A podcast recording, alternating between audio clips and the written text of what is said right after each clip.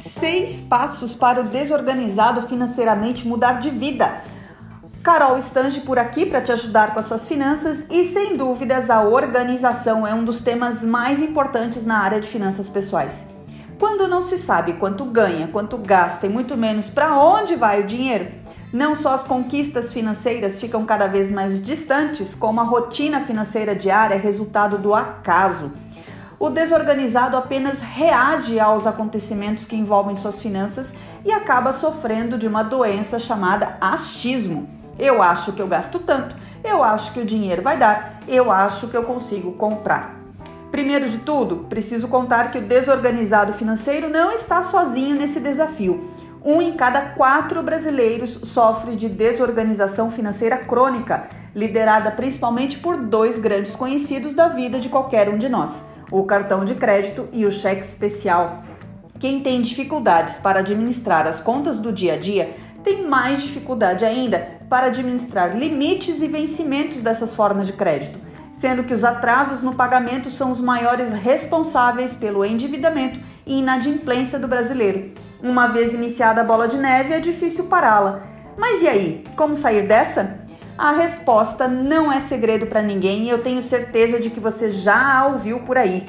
É preciso conhecer seus números, nada de achismo. O negócio aqui é ter certeza quanto da receita vai para as despesas fixas, quanto vai para as despesas variáveis e quanto deveria ser destinado para projetos de longo prazo e investimento. Ao longo dos meus 15 anos de educadora financeira, eu já vi muita gente com medo de colocar os números no papel. Sabe aquele receio de registrar para si mesmo as escolhas financeiras erradas que já fez?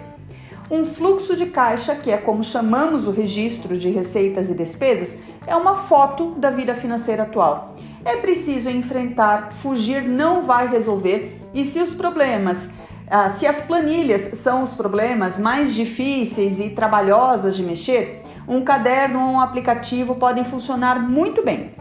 Olha só como o processo pode ser simples quando quebramos ele em pequenas partes.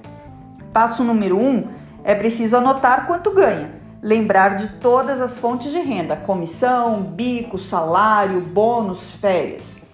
No passo número 2, você vai anotar as suas despesas fixas, que são aquelas que não mudam, mesmo que você não use. Por exemplo, prestação da casa, condomínio, escola das crianças.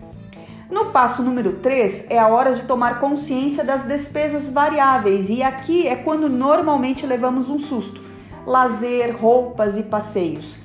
Mesmo que os valores sejam baixinhos, é preciso anotá-los. É o único modo de saber se o dinheiro está sendo gasto em demasia com coisas sem importância, por impulso ou ainda sendo gasto de forma despercebida. No passo 4, você vai conhecer as suas despesas futuras, como prestações de compras já feitas e eventuais dívidas. Com quanto você já entra devendo no mês? No passo 5, que é agora que você já sabe para onde vai o seu dinheiro e quanto sobra ou quanto falta no seu orçamento mensal, é hora de ficar livre das dívidas. Peça negociação diretamente na instituição financeira para a qual você deve e se não obtiver sucesso, os feirões limpa-nome do Serasa ou o Procon da sua cidade são sempre ótimas pedidas. Essa dica vale para dívidas com o pagamento em dia ou não. E no passo 6, defina as metas para gastos futuros, como passeios ou presentes que acabam sendo comprados sempre nos mesmos meses do ano, como Dia das Mães ou aniversário de alguma pessoa querida. IPTU, IPVA, material escolar e presentes não são imprevistos. O desorganizado precisa ter coragem, só enfrentando os números, cortando os gastos desnecessários e negociando eventuais dívidas e despesas exageradamente altas, é que é possível traçar caminhos para a realização de sonhos e a viabilização da tal liberdade financeira. A organização é a porta de entrada para uma vida financeira tranquila e sob controle. Viver pagando jurinhos por aí ou poupando muito menos do que poderíamos é um desperdício e todos nós merecemos muito mais do que viver simplesmente sobreviver financeiramente, não é? Um beijo e vejo você no próximo conteúdo sobre finanças pessoais. Até mais!